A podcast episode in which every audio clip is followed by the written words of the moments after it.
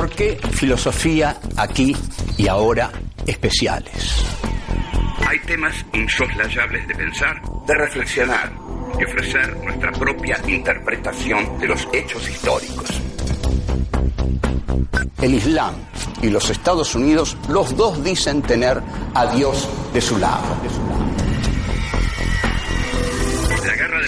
Paraguay es un genocidio. Un genocidio silenciado. Había que liquidar al Paraguay. El Paraguay de Francisco Solano López. Vamos a hablar de literatura y política para pensar el compromiso del escritor. Compromiso. Los ejemplos de Sartre, Rodolfo Walsh, como el eternauta de Oestergel que dice, desde ahora estamos solos, completamente solos, solos. ¿Quiénes pensaron la Argentina de otra manera? John William Cook. El peronismo es el hecho maldito del país burgués. Raúl Escalabrini Ortiz queda en el recuerdo de todos como uno de los principales representantes del pensamiento nacional y popular. El imperativo más profundo que tenemos. Pensar por nosotros mismos. Filosofía aquí y ahora especiales. Pensadores. John William Cook. 1. Libertad de prensa y monopolios mediáticos. 2. El golpe del 55 y la resistencia. 3. Sobre los burócratas y la vanguardia. 4. La violencia libertadora de los oprimidos. 1. Libertad de prensa y monopolios mediáticos. Hoy nos vamos a ocupar de una figura relevante no solo de la política argentina, sino del pensamiento argentino. Nos vamos a ocupar de John William Cook. John William Cook es el ideólogo más importante de la izquierda peronista y hasta podría decirse en un sentido que inventó a la izquierda peronista porque eh, fue el dirigente más izquierdista durante el primer gobierno de Perón. Cook nació en La Plata, era hijo de un dirigente radical de origen irlandés. Eh, Cook dejó varios escritos eh, notables escritos y sobre todo creo un libro que se llama Peronismo y Revolución y otro La lucha por la liberación nacional.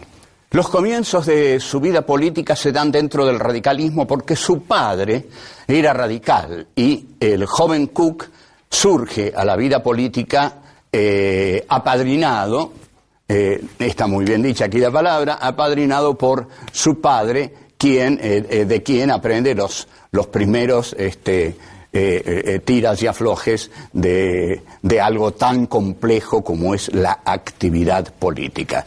Lo sorprende el golpe del 4 de junio de 1943, donde surge el, el peronismo. ahí Cook se empieza a interesar por una figura que se va abriendo paso entre los militares del GO, de eh, Grupo de Oficiales Unidos o Gobierno, eh, Unidad, eh, Orden.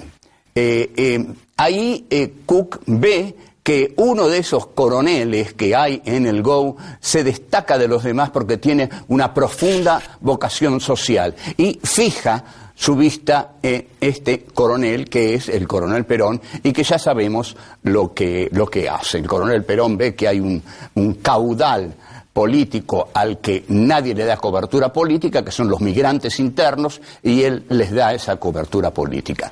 Eh, Cook así se, se, une al peronismo y llega a ser diputado en 1946, con la brillantez que lo caracteriza, da discursos de alta vehemencia en el Congreso Nacional. El discurso más extraordinario que da Cook y que quizás resuene con cierta actualidad, pero en todo caso la culpa es de Cook, eh, lo da en la Cámara de Diputados a propósito de una jugada muy arriesgada de Perón y de Evita que es el cierre del diario La Prensa, el diario de los Paz, un diario oligárquico que atacaba eh, ferozmente al gobierno peronista. Entonces, el discurso que da Cook en la Cámara de Diputados, que se lo pide, evita muy especialmente, eh, dice, creemos este, en la libertad de prensa, pero vamos a ver en qué no cree. Eh, eh, no creemos en el derecho de las empresas mercantiles y capitalistas para procurar que los resortes del Estado se pongan al servicio de sus intereses cada vez que hay cuestiones eh, fundamentales en juego.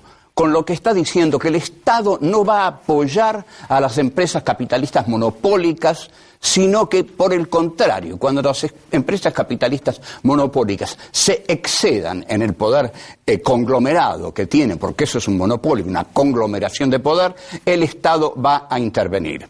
Los diarios grandes siempre estuvieron en manos de poca gente. Eh, esa poca gente estaba poderosamente vinculada a los negocios, a las finanzas y a, eh, y a los intereses eh, del imperialismo en el país. Cook dice claramente que no se puede confiar en la, no se puede confundir la prensa con las empresas periodísticas. Una cosa es la libertad de prensa y otra cosa es la empresa periodística.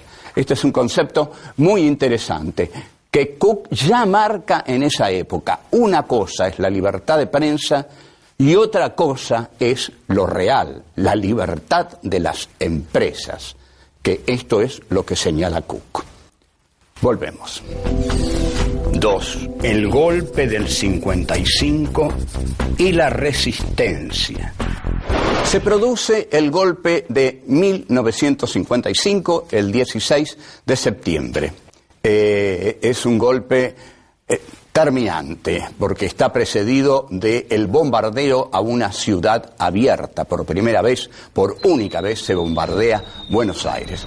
Eh, ¿Qué hace Perón? Perón se va. Esto es una eh, cuestión teórica que hay que evaluar. Ahora, Perón hace algo inteligente. Lo deja a John William Cook como conductor del movimiento peronista. Cook piensa, Cook piensa que la resistencia a la revolución de derecha eh, liberal este, del 55 es posible y hay que organizarla. Pero lo que Cook quiere es algo que Perón nunca habrá de aceptar. Cook quiere armar a las masas. Y armar a las masas es un problema muy serio porque nunca se sabe qué van a hacer las masas cuando están armadas. Ahora, lo que Cook rechaza terminantemente es la teoría del foco. Porque cuando se tienen las masas peronistas, dice Cook, no necesitamos la teoría del foco. La teoría del foco va a venir mucho después con Regis Debré, que eh, le va a decir la teoría a eh, Ernesto eh, Che Guevara. durante esos tiempos, Cook va a hablar insistentemente de la lucha por la liberación nacional que se hace con las masas. Y va a decir una de las frases fundamentales de la política. La política revolucionaria, dice Cook, y lo, lo dice con enorme lucidez, y esta es una de las grandes verdades de toda lucha revolucionaria. La verdad la política revolucionaria no parte de una verdad conocida por una minoría, sino del conocimiento que tengan las masas de las grandes líneas estratégicas. O sea, con eso Cook señala como imposible una lucha de vanguardia solitaria, soberbia, iluminista, que reemplace a las masas. La revolución se hace con las masas. Por eso Cook es el genio, el primero que lleva adelante la teoría del entrismo. Hay que entrar en el peronismo porque ahí está el pueblo. Esta es la concepción de Cook, es la concepción que luego va a tomar la izquierda peronista, la del entrismo. eh, Cook participa de la resistencia peronista, que es un gran momento del peronismo, porque es un momento en el cual la clase obrera ejerce la conducción por sí misma. Es decir, no tiene la conducción de Perón, sino que la clase obrera se da su propia conducción, sobre todo en la huelga gloriosa del eh, frigorífico Lisandro de la Torre. Cook va a decir una frase que va a condicionar toda la década del 60 y que va a nuclear a todos los jóvenes que entren en el peronismo. Va a decir, el peronismo es el hecho maldito del país burgués. Eh, ¿Por qué dice esta frase? Porque la revolución libertadora se propone desde el primer momento desperonizar el país para eso dicta el decreto 4161, por el cual prohíbe nombrar a Perón, evita pasar la marcha peronista, llamar partido justicialista al partido de justicia, prohíbe todo. Entonces, esto demuestra que el peronismo es lo inintegrable, inintegrable al país burgués que intenta legitimarse aislando al peronismo, dejándolo fuera. Así el peronismo adquiere su condición de maldito, de hecho maldito, y no hay nada más seductor para un joven que lo maldito, que lo prohibido. Eh, la huelga en el frigorífico Lisandro de la Torre es una huelga que eh, yo llamaría la comuna de mataderos, es una huelga, eh, como dije, hecha por los obreros, sin conducción de Perón y sin lucha armada.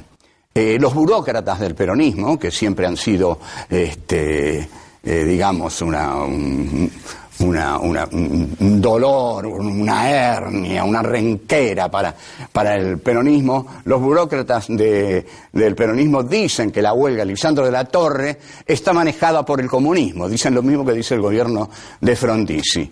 Por lo tanto, desplazan a Cook de la conducción porque lo acusan de comunista, y de llevar la huelga Lisandro de la Torre al comunismo.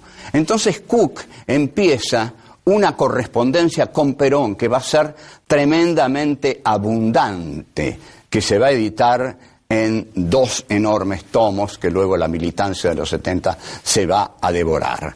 Eh, Cook se va a Cuba, se va a Cuba, y desde Cuba le pide a Perón insistentemente, obsesivamente, que abandone la España de Franco y se vaya a la Cuba de Castro. Vamos a ver que esto para Perón era absolutamente imposible. Volvemos. 3. Sobre los burócratas y la vanguardia. En 1964, a raíz del regreso de Perón, que es impedido por el gobierno de Arturo Humberto Ilia, por su canciller Zavala Ortiz, quien viaja al aeropuerto del Galeao y con la CIA y la dictadura brasileña impiden el regreso de Perón, Cook, a raíz de eso, da una conferencia en Córdoba en el año 1964. El tema que este, trata Cook en 1964 en Córdoba es el de la violencia y la no violencia, nada menos. Eh, la no violencia, va a decir Cook, es instrumentada siempre por la burocracia reformista. Por supuesto que la burocracia reformista no quiere violencia, porque no quiere presentarse como agresiva para el régimen, quiere presentarse como dialoguista, conciliadora, buena. El burócrata es un personaje que para Cook acepta la realidad tal cual es. Es una brillante definición. Hay una filosofía, que es la filosofía positivista, que también acepta la realidad tal cual es y fue asumida por la generación del 80 eh, en la Argentina.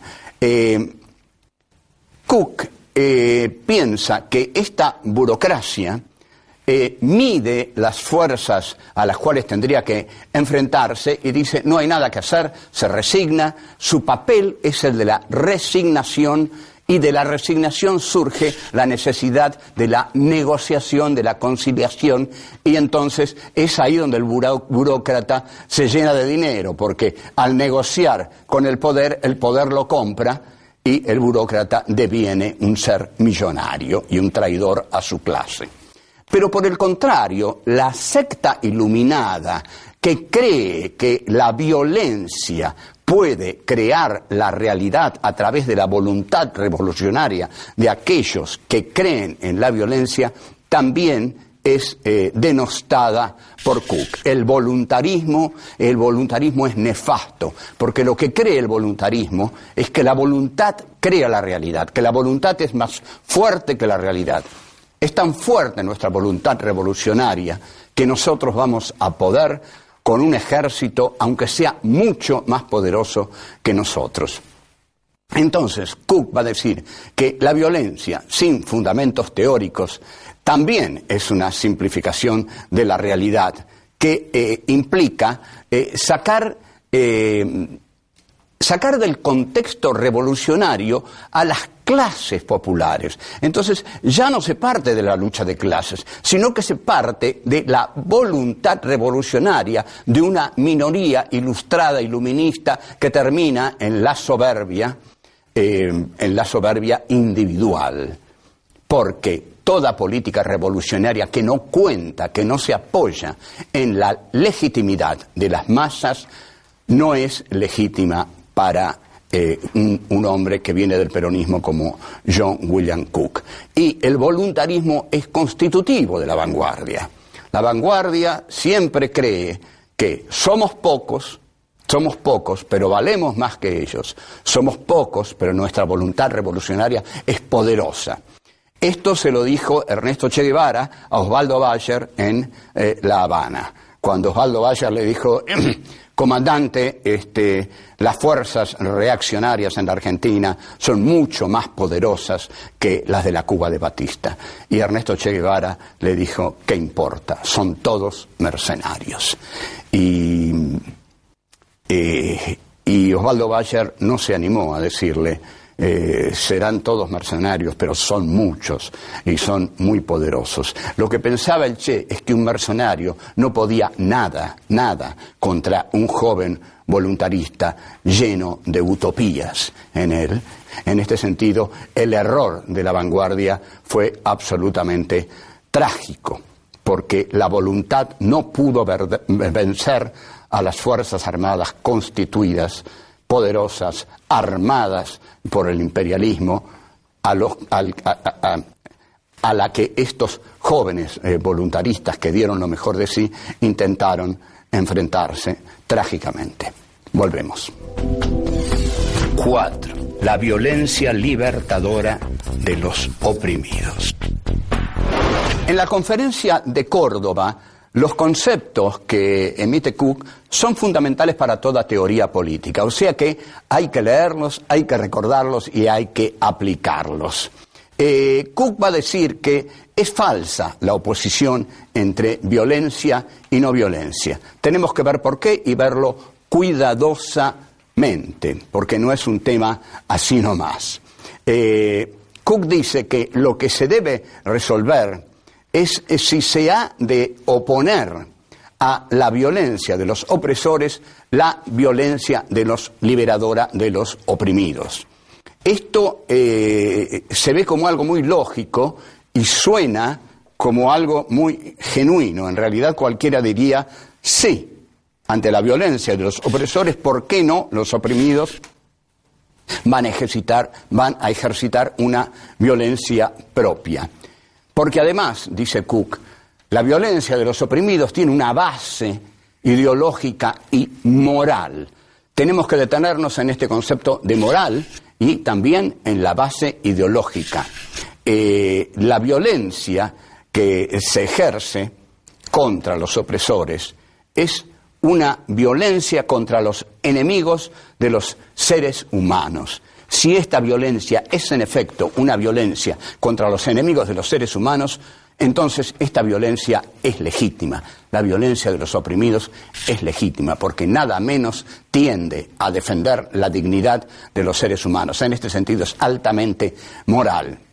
Eh, sigue Cook, el amor es amor a los hombres, la violencia de los oprimidos, que eh, se traduce en odio a quienes causan la desgracia de estos hombres. La palabra odio lo va a usar el Che Guevara en el mensaje a la tricontinental que escribe desde la selva boliviana y dice, solo un pueblo con odio puede derrotar a un enemigo invencible. Ahora, esta dialéctica es peligrosa. ¿Por qué es peligrosa? Porque cualquier grupo puede decidir que es el oprimido. Cualquier grupo puede decidir que es la moral. ¿Cómo se decide cuando un grupo es el grupo oprimido? ¿Cómo se decide cuando un grupo realmente encarna eh, la moral? Bueno, la violencia siempre se basa en absolutos, siempre se mata desde un absoluto. La Revolución Francesa mataba desde la diosa razón. Robespierre y Saint-Just mataban desde la diosa razón. Eh, la revolución eh, rusa mataba desde el sufrimiento del proletariado y del campesinado ruso. Este, la revolución nacional socialista mataba desde la pureza de la raza. Este, y eh, luego las revoluciones socialistas matan desde el hombre nuevo y ni hablar, ni hablar aquí, el genocida Videla, mata desde el estilo de vida argentino. Eh, o sea, ¿cuál es la violencia del sometido? Eh, la violencia del sometido, ¿cómo decidir que es legítima? Bueno, si nosotros vamos al problema de Argelia, ahí tenemos un pueblo colonizado que lucha por su descolonización. Ahí sería difícil ver que esa violencia no es legítima, pero este, la que es difícil es la historia humana.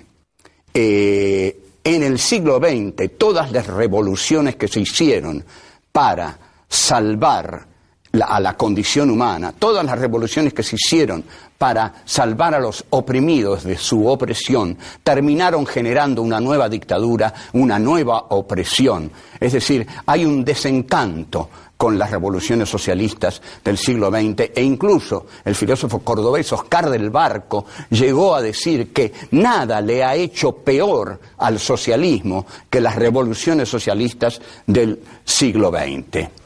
Pensemos en la revolución rusa que finalmente, finalmente es copada por Stalin, el partido de vanguardia, la ideología como dogma, y luego vienen las purgas de todos los disidentes.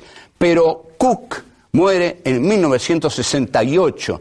Cook muere creyendo en la revolución. Cook no asiste a todas las etapas terribles de desencanto que hemos, que hemos tenido que asistir nosotros y sobre todo Cook no vive la dictadura terrible de Videla.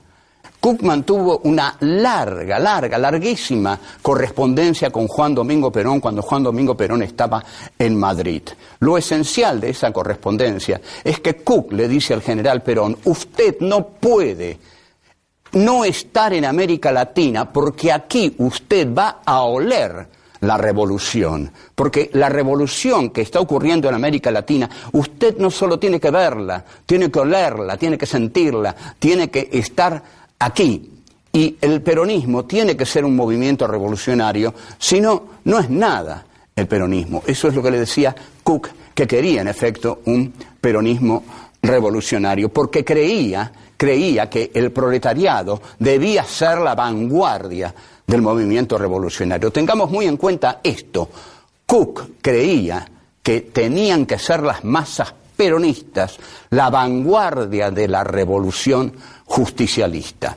Ahora bien, Perón desarrolla desde Madrid un juego pendular que desconcierta, desconcierta a Cook, porque Perón trata de armonizar todas, todas las los antagonismos. Él se consideraba el Padre Eterno y desde Madrid totalizaba todas las diferencias internas del movimiento peronista. Cuando llegó a Ezeiza se dio cuenta que no podía armonizar, armonizar nada y eligió por la derecha. Cook y Perón tenían un desacuerdo fundamental. Para Cook, el peronismo debía ser revolucionario basándose en las masas del peronismo. Si para algo tenía las masas el peronismo, era para hacer la revolución. Perón siempre vio a las masas más como factor de presión que como factor de poder. Esta idea profundísima los separó para siempre. Chao.